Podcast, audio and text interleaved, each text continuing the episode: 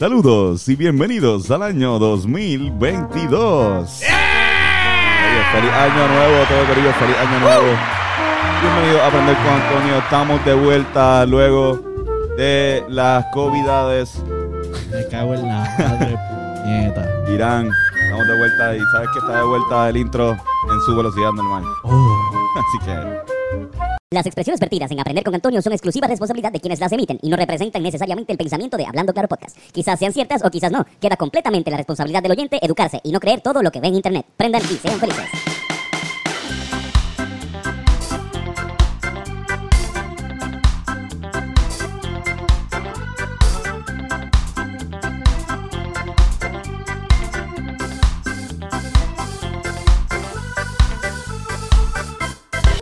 Saludos y bienvenidos a Aprender con Antonio. ¿Cómo está Irán? Estamos aquí bien, estamos vivos. Feliz año, cabrón. Feliz año igualmente a ti y a todos nuestros... A toda la gente, feliz año. Espero que hayan pasado un año nuevo fumando. Se hayan Yes. dado por lo menos, no, o sea, no específicamente en ese momento, pero que se hayan podido dar una cacha Yes. eh, de año nuevo con las personas que aman a su alrededor. Yeah. Así Lo mismo. primero que hice fue beber. Sí. Sí, literal. ¿Bebiste mucho pitorro? Eh, justo cuando, exacto, dieron las 12 y me di dos o tres palos con mi país. Ya. En la Ah. casa porque no salimos. Sí, ¿verdad? Es que fue una Ah, Navidad bien, sí, bien rara. Yo esta- estoy seguro que para, Por lo menos para mí y mi familia fue bien a cuarentenada. Sí, sí, bien. para mí también estuvo bien, bien weird. Bien aburridas también. Sí. No, no pude parrandear, cabrón, y me salieron ahí dos o tres, pero pues me dio fucking COVID, puñeta. No, no, y, y las que se o sea, salieron para Randy y las que se cancelaron por eh, porque no, que los organizadores estaban eh, malitos. Pero bueno, tú sabes que mucha gente eh, está echándole la culpa, yo no creo que sea culpa necesariamente porque esto es algo mundial, pero está echándole la culpa a, a este repunte al concierto de Bad Bunny, Sí. Sí. que son mentiras. Yo, yo- yo creo que no. Yo creo que, bueno, que evidentemente quizás no ayudó tanto, Exacto. pero, pero por ejemplo no hubo un concierto en Nueva York, Nueva York se jodió también, todo el mundo dio un repunte. No fue culpa toda de Bonnie. Yeah. Igual, Los que quiero... vinieron de New York a ver a Bad Bunny, pues allá se jodieron a Nueva York. Exacto. Bueno, este, yo vengo acá a hablar sobre la historia de este hermoso este, estadio, eh, estadio Irán Bithorn, Oh, tocayo tuyo. Irán Bithorn. Oye, y lo voy a hacer parte de una serie donde voy a tratar de todo el contenido que voy a decirle a ustedes, no lo voy a sacar de internet. Así que, sabes que cuando les decían que si le dice internet es cierto, pues no, ese argumento no lo voy a tener. Eh, este, este episodio lo hice gracias a este libro que conseguí en una librería cerca de ti, que es de eh, la Fundación por Arquitectura y Urbanismo, que se llama Irán Bison, Ícono y Estadio. Está bien cabrón y si eres amante de las fotos viejas, este, realmente te lo recomiendo, no importa que no te guste eh, el béisbol. Y eh, obviamente si te gusta la arquitectura, también. Y vamos a aprender sobre el, estadio Irán Bison mientras fumamos un poco de coffee, con K, coffee. Ay. Coffee. Se llama coffee, es un híbrido de 23.3% de THC. Así que Oh. A encender la llama del conocimiento. Hacho que en estas navidades como que tuve una... Paré un poquito de fumar show. Lo que me estoy fumando últimamente me está, me está dando, me está dando. Vamos a ver cómo me da este. Adver- advertencia, advertencia de Irán de que muy posiblemente termine sumamente arrebatado. Exactamente. Mira, eh, cuando se habla del estadio Irán Bison tenemos que hablar sobre, vamos a hablar un poquito de, de lo que estaba pasando en Puerto Rico para los años 50 y 60. Claro que Eh, Hay que hablar también sobre el proyecto Mano a la Obra, eh, un proyecto eh, principalmente traído por Pedro, eh, por este, el señor Moscoso, el Teodoro. Teodoro Moscoso, el famoso por el, sí. Maldito puente. el puente. maldito puente, un buen el puente. peaje, el peaje. Bueno, el peaje está maldito, pero el peaje, puente perdón, está el cabrón. maldito peaje. Ahora Oh, mismo, bueno, ahora mismo un puente, sí, un puente que no, el, el. Si, si no, lo hubiesen 21. dicho... Si no lo hubiesen dicho no me acordaba. Estoy borrando eso. No mismo. tuvo un 2021 muy bueno. Pero si te pones a pensar, para la gente que vive en el área del otro lado del puente, acá en Río Piedra, ir al, al aeropuerto y a, y a Ah, sí, Río San Juan es y a Isla Verde, es gracias mejor. a ese puente es mucho más fácil. Sí. Es, que es el muy caro. peaje, cabrón. Me cago en la puñeca y... Bueno, Pues, eh, pues, manos a la obra, para la gente que no lo sepa, fue una, un proyecto también de Luis Muñoz Marín, donde pues atraía empresas norteamericanas para el desarrollo de empresas en, en Puerto Rico que le dieran este trabajo a los puertorriqueños. Especialmente al principio fue más textiles y ropa y luego se empezaron a hacer químicos este, y hasta productos electrónicos como textiles. Textiles. Este, cabrón, pues esto pues obviamente creó un, un, un auge po- poblacional y también creó que muchas este, personas se mudaran a lo que se empezó a, a- a crear, el área metropolitana de San Juan. Metropolitana. Ahora estoy, estoy volviendo, no, no estoy muy... Todavía no sé... No, no- Coherente. sí. No estoy jodiendo, estoy jodiendo. Estás bien, estás bien. Mira, cabrón, pues este proceso provocó que muchas personas se mudaran al área metropolitana de lo que eran eh, el, los restos de- resto de los municipios de la isla de Puerto Rico. Y eh, lo que ocasionó pues, pues que eh, creara un movimiento de urbanismo donde se que empezaron a crear una, un- nuevas urbanizaciones. Para darte un ejemplo bueno voy a usar, a de, ejemplo las más importantes que competen a lo que es el estadio Irán Bison en el nuevo Atorrey Central eh, que pues eran las urbanizaciones de Roosevelt y la urbanización de Puerto Nuevo. Eh, urbanizaciones más o menos con casas que pues daban a lo, al, al puertorriqueño, una, o sea, un nuevo Puerto Rico, una plaza con, con balcón, terraza, este, diferentes cosas como pues las famosas clases viejas que hay, que todavía podemos ver algunas Exacto. en estas Sí, sí, urbanizaciones. Eh, también durante este proceso, pues también se hizo una- un fomento de estructuras modernas, tanto de salud, eh, también se creó lo que fue el centro médico, que se- hizo en el área de Río Piedra, y eh, la escuela de medicina, que también se hizo por esa área. Ya. Eh, también, bajo- solamente para contexto histórico, recuerden que en los años 50 y 60 estamos bajo la Guerra Fría y Sí.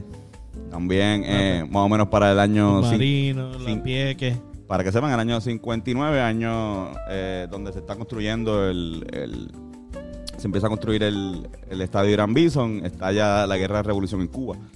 Yeah, Eh, exacto. Estábamos al lado ahí. estábamos ahí al lado, así que bueno. Pero para este momento el, eh, está, el deporte más popular que hay en Puerto Rico es el béisbol. Pelota. eh, la pelota y el, el estadio que se utilizaba para la práctica de este deporte era el estadio Sixto Escobar en Puerta de Tierra, en el lote de San Juan.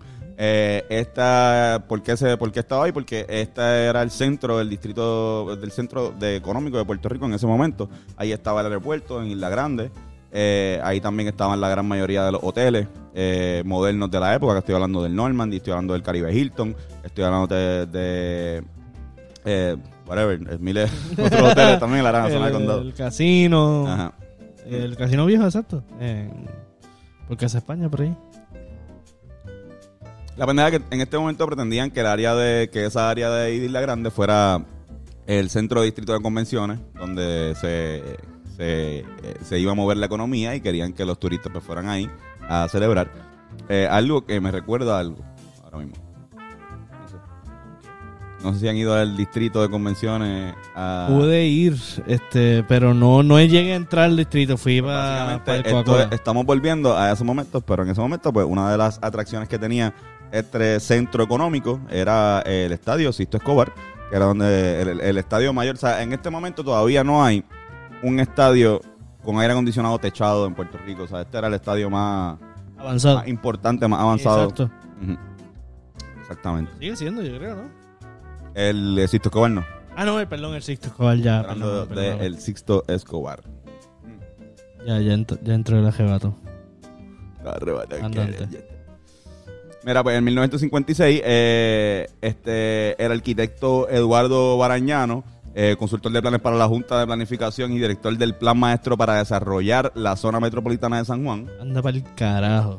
Es el tipo que tipo. pensó, planificó más o menos lo que iba a ser la zona metropolitana de San Juan, eh, cómo íbamos a, a coger a este nuevo Puerto Rico y vamos a desarrollarlo y vamos a hacer eh, un plan en lo que es San Juan abajo, especialmente el área de, de Río Piedra, de lo que era el municipio de Río Piedra, para pues, eh, crear un con los, con- crearlo con un cierto grado de sentido.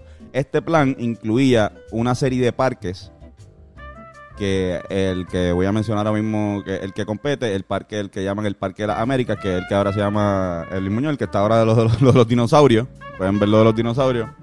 Que el parque está al lado. Y este parque también incluía un parque más grande para la celebración del deporte del béisbol y un coliseo justo al lado eh, que sería construido posteriormente para la práctica de deportes eh, indoor. Wow. Me tiró un Owen Wilson ahí. Exacto. Este señor es el que decide y el que eh, propone hacer esto, hacer este parque y este toda esta área en la zona donde está ahora mismo, porque estaba aledaña y le daba también eh, una, le, le daba vida a lo que eran las urbanizaciones estas ya antes mencionadas como Roosevelt y Puerto Nuevo y también ya estaba construido el residencial Nemesio Canales. Así, el 24 de marzo del 1953, eh, el gobierno aprobó comprarles por una cantidad de 200 mil dólares a los Fonalledas el terreno de ahora mismo de, de- de donde está el Irán Bison. ¿Quiénes son los Fonalledas? Los cabrones ahí. Los Fonalleda. Eh, ok. Ahora mismo quizás conozcan a Jaime Fonalleda, que es el presidente de, Plaza Las Américas y de Tres Monjitas y de un montón de cosas, una de las personas más adineradas de Puerto Rico. Pero antes de eso, su abuelo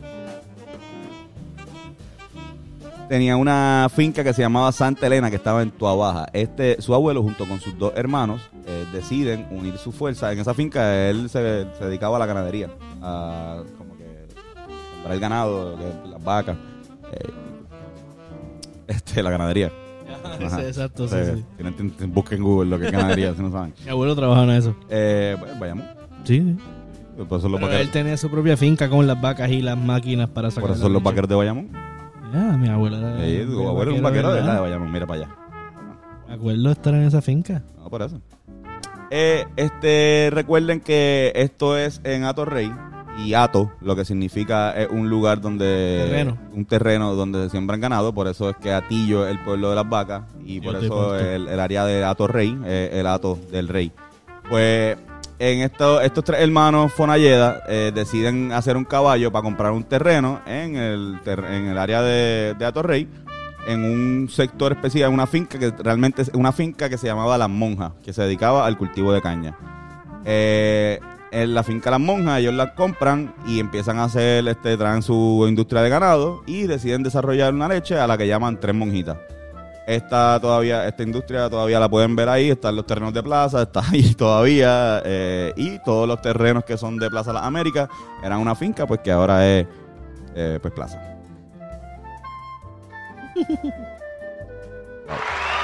No, no, no le aplaudimos a, a los Fonalleros.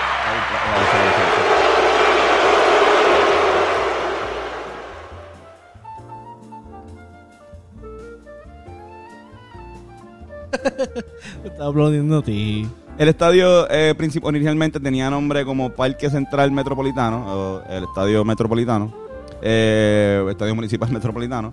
Eh, pero luego eh, el señor Luis Marín pues, propuso cambiarle el nombre al Parque de las Américas, porque pues, vuelvo, el estadio, o el, el- el área, supuestamente era para para los países de Latinoamérica, pero bueno, igual, Parque de las Américas, Plaza Las Américas. Exacto.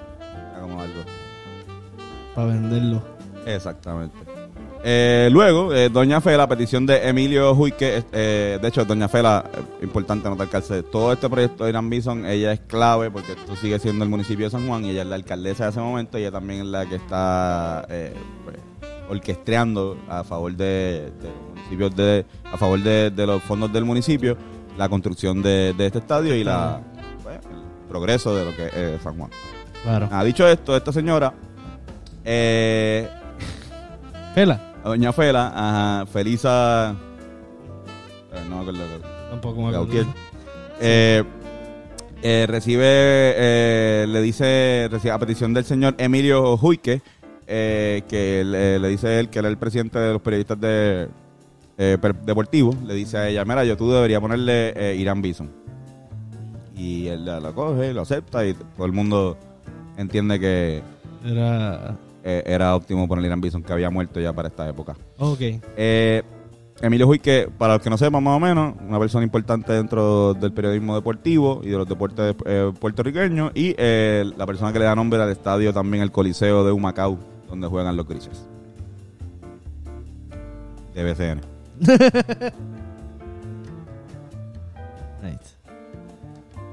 Una de las personas que más estaba a favor de, de la construcción eh, de este estadio era el señor Pedrín Zorrilla. ¿Quién era Pedrín Zorrilla? Pedrín Zorrilla es el creador de los cangrejos de Santurce, que hasta ese momento jugaban en el viejo allá en Puerta Tierra, a pesar de que representaban a Santurce. Y eh, el- el- los dueños de los senadores de San Juan, que eran, iban a ser los dos e- equipos que iban a eh, pues, jugar en, la capital. en esta en la capital, en la liga, en este parque de pelota. Ya se estaba haciendo pequeño el estadio también Sisto Escobar y el Sisto Escobar también había un tapón increíble. El agujero de los carros este, creció y el tapón para llegar al Sisto Escobar estaba bien cabrón. Yo recuerdo haber ido a un concierto ahí de cultura profética y Yeah. recuerdo que sí había un tapón descomunal. Estúpido. Sí, sí, sí, para todos los conciertos que había ahí. Exacto. Siggy Marley creo que también tocó. Sí, sí. Pues cabrón, eh, hacen un concurso para definir lo cual iba a ser el diseño de, de este estadio. Un concurso entre, en- entre grupos de arquitectos, exacto. Y eh, estos arquitectos tendrían que entender eh, ciertas cosas. Una de ellas era que Puerto Rico es un país tropical, al que llueve con cojones. Y iban a tener que tratar de hacer todo lo posible para que las gradas de los, de los donde está la gente Ajá, quede completamente techado. O cubierta. Exacto, también tenían que entender el deporte al que se está haciendo este, este estadio o para los deportes para los que se está utilizando, que era atletismo y béisbol, así que tenían que tener esta cierto tipo grado de, de limitaciones y también saber a la hora que se juega. En ese momento el béisbol se jugaba bastante de día y no podía tener un no podía hacerlo de una forma donde el sol de la- le- el sol le dé la cara al bateador a las Claro. 2 de la tarde. Preferiblemente, coño. Voy a, voy a. Se apagó. No voy a prenderlo, voy a dejarlo ahí porque estoy bien arrebatado. estoy como con esa risa. Exacto. Eh, hasta ese momento, eh, los estadios en Estados Unidos se construían, los de béisbol se construían utilizando mucho acero. Y en Puerto Rico no se construía tanto con acero, se construía mucho más con concreto, Ah, exacto. con cemento.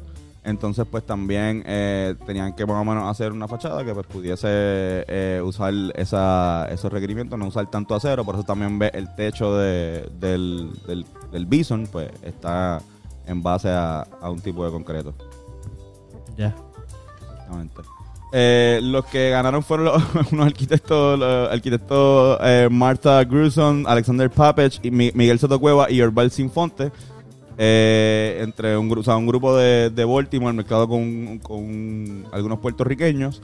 Este, este grupo fue el que hizo el diseño. De hecho, el diseño ellos estaban trancados.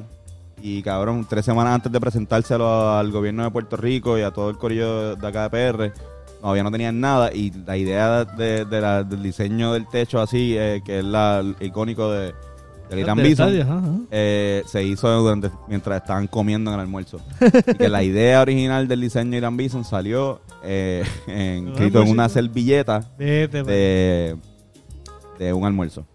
Wow, cabrón.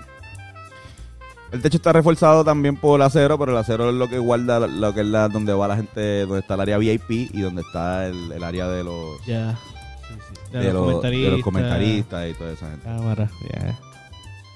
Ahora sí, ¿por qué le ponen Irán Bison? ¿Quién es Irán Bison? Ahí está la pregunta de los 60 mil chavitos. La pregunta que todo el mundo debería saber. Irán. Bison es el primer puertorriqueño en jugar en la Grandes Ligas. Anda para el carajo. Pitcher, eh, jugó con los Chicago Cubs, eh, fue también eh, dirigente y jugador de los Senadores de San Juan. Eh, por poco juega con los Leones de Ponce, pero jugó con los Senadores de San Juan toda su vida. De hecho, el primer juego, la inauguración del Estadio Irán Bison, lo primero que se celebra es un juego entre los Leones de Ponce y eh, los Senadores de San Juan, pero de eso les voy a hablar un poco más tarde. Oh. Eh, Irán Bison eh, se hace famoso por el béisbol, pero no tan solo juega béisbol. Eh, Irán Bison era una estrella, Multideportista. estrella del voleibol. Representó a Puerto Rico en, la- en los centroamericanos del 1935 en voleibol, ganó medalla de plata y también ese año también era bueno en baloncesto. Lo usaron para en el equipo de baloncesto y ganó dos medallas. Ganó una de plata de- con voleibol y una de bronce con el equipo de baloncesto en las Olimpiadas de El Salvador, en los centroamericanos, perdón, centroamericanos del Salvador. Pa'l carajo. En el 1935, perdón, eh, a los 35 años, en el 1951, nueve años antes de, que- eh, ocho años antes de que empiece la construcción del El estadio, estadio, sí. él está, ah, tiene 35 años y está tratando de hacer un comeback, está pichando en la Liga de México, una liga bastante buena, ya lo querían un montón, y de repente, eh, asesinado, recibe un balazo de un policía eh, llamado... El policía eh, al principio dijo que, que era que no, que este estaba potrón, que, que Irán Bison estaba saliéndole con cosas y que también él tenía, le habían dicho que él era comunista y pertenecía a una ganga comunista y, y que lo habían ordenado asesinarlo por eso mismo. Pero eso no pudo, pudo ser eh, este, probado en una corte, así que realmente el policía fue acusado de, ases- de asesinato. Los restos de Irán Bison fueron traídos en, eh, a Puerto Rico luego de eso. ¿Y qué sucedió con el que lo asesinó? Eh, Era un Preso. preso, pero Preso. ¿era un mexicano o era un...? Mexi- un mexicano, ya, un policía mexicano. Wow, policía armado mexicano. Lo mató. No sabemos por qué, todavía. Qué triste, cabrón. Sí, mano. Qué mano, ¿verdad? Sí. Irán Bison. Diablo. Ahora sí, la inauguración. Samuel Albarrán Martínez eh, fue el tipo, un tipo llamado Samuel Albarrán Martínez. eh, fue el primer fanático en entrar eh, al Irán Bison. Fue felicitado por la alcaldesa, este, Felisa Rincón de Gautier. Aquí. Está- exacto. exacto. Sabía que había un rincón por ahí. Así que Albarrán, este, felicidades. El miércoles 24 de octubre del 1962, en el juego de los senadores y los Leones de Ponce, como mencioné ahorita. Eh, el partido inaugural tuvo una asistencia de 18.363. Ea, puñeta, cabrones. cabrón. Donde- Imagínate esa ola ahí. donde los Leones de Ponce le ganaron a los senadores 6 a Anda 2. para el bicho. Así qué que el triste. primer juego del Bison, los Leones ganaron. Vieron los de Ponce. Eh, el primer hit eh, que dieron en el Irán Bison lo dio Rafael Alomar. Rafael Alomar este, es miembro de una familia icónica del pueblo de Salinas, que también este, han jugado para Ponce, eh, para los Leones de Ponce, eh, los Alomar. Y eh, este hermano de Santos Alomar, que es el papá de Sandy Alomar y el Salón de la Fama y mejor segunda base de la historia, Roberto Alomar. De hecho ahora mismo tiene un equipo que juega en el Irán Bison. El RA. Su tío fue la primera persona que me conectó un sencillo en, en ese, Ese estadio. estadio, cabrón. Vete Por de carajo. Sí, cabrón. Cabrón. Wow, qué, qué bello. Y obviamente pues el estadio, eh, ahí jugaron los cangrejeros y los senadores este, siempre también llegaron a jugar eh, cuando se hicieron este, remodelaciones de los estadios de Carolina, de, de Cagua y eh, de Ponce, llegaron a jugar también algunas temporadas en Irán Bison, pero mayormente pues senadores y este cangrejeros.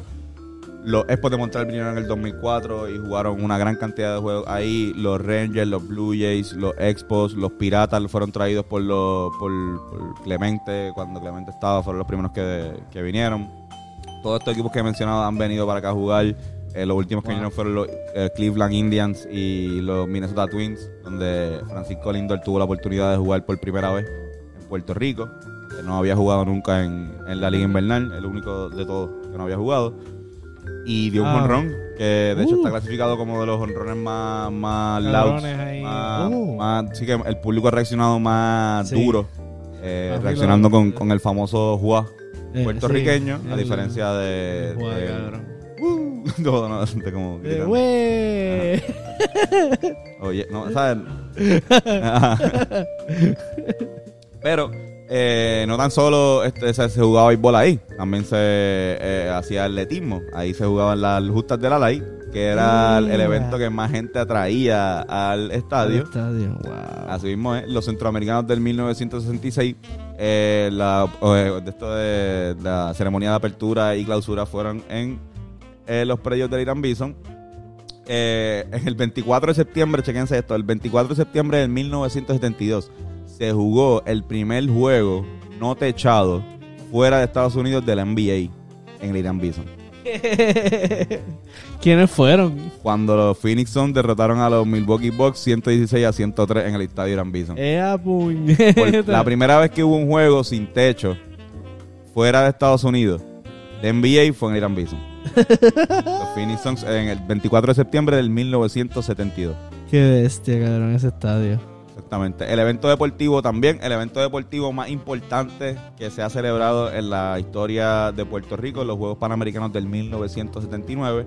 Eh, tanto la ceremonia de apertura como clausura se celebró ahí.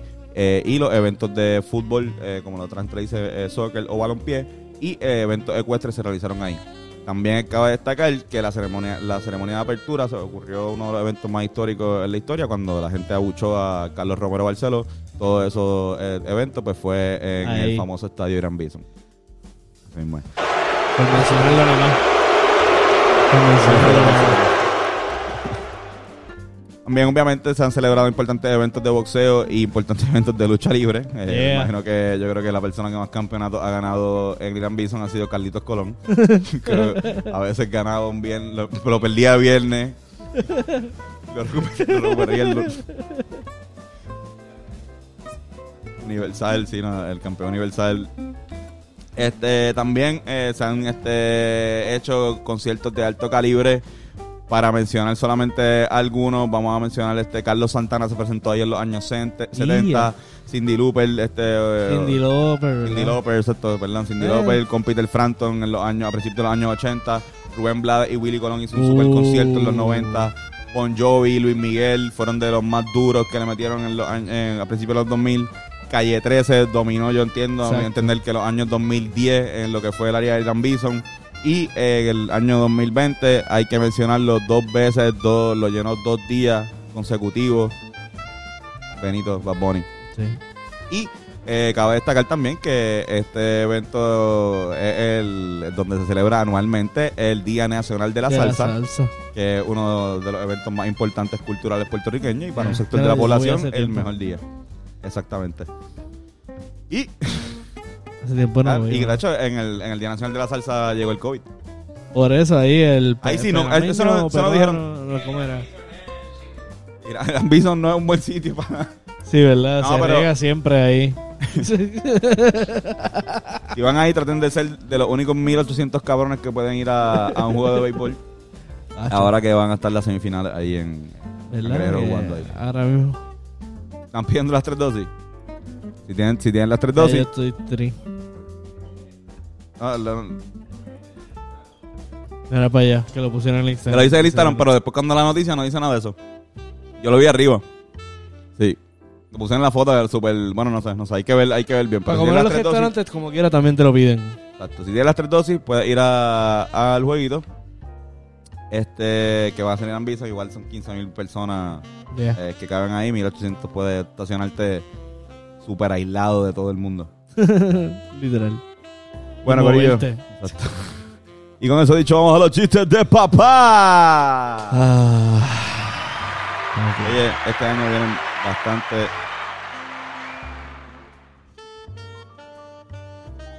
Vamos, vamos, da- avanza, dale. Cuidado con las teclas. Sí. Irán, si un arquitecto se muere, pasa a otro plano.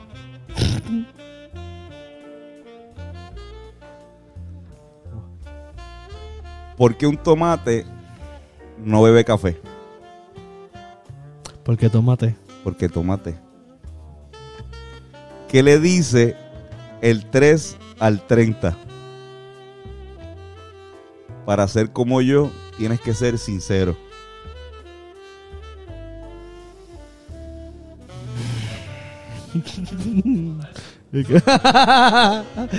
O sea, Irán, ¿tú sabes que todo en la vida es pasajero? Bueno, el chofer.